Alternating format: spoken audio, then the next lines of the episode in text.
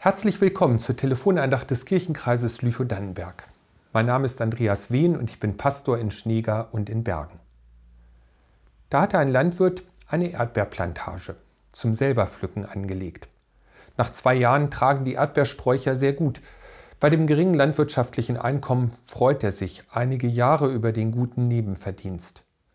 Wenn die Pflücker das wohlschmeckende Aroma lobten, sagte er gern, eigener Anbau und sorgfältige Pflege.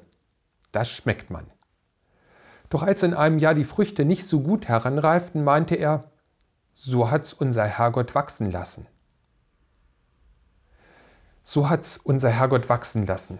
Müsste das nicht auch über den guten Jahren stehen?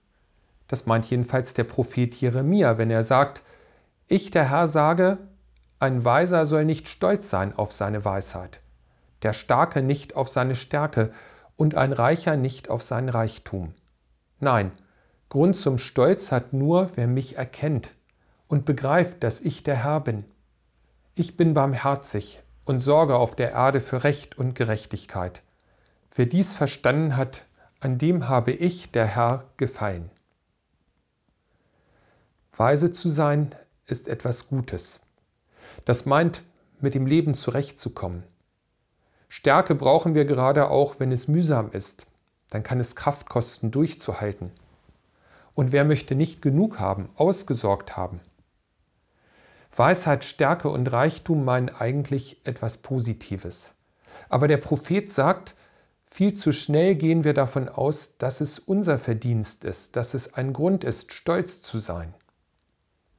Mich ernüchtert der Gedanke, dass alles ganz anders hätte sein können. Wie weit wäre ich gekommen, wenn ich in einem armen Land geboren wäre? Wenn ich keine Schule hätte besuchen können, wenn meine Eltern mich nicht geliebt, sondern mich misshandelt hätten? Ist überhaupt etwas, was ich habe, mein eigenes Verdienst? Kann ich erklären, warum es dem einen gelingt, stark zu sein und einem anderen nicht? Warum die eine gleich alles kapiert, aber die andere nicht?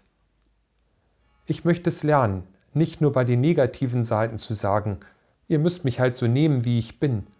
Ich möchte mir bewusst bleiben, dass auch das, was gelingt, ein Geschenk bleibt, selbst wenn ich gefühlt so viel dazu beigetragen habe. Und ich möchte Gott Danke sagen. Danke, dass du Gelingen schenkst. So hat's unser Herrgott wachsen lassen in meinem Leben. Das nimmt mir nicht die Verantwortung, aber es hilft mir in guten und in schweren Zeiten an Gott festzuhalten, Frieden zu finden. Amen. Die nächste Andacht wird von Anna Kempe gesprochen und ist ab nächsten Sonntag zu hören. Auf Wiederhören.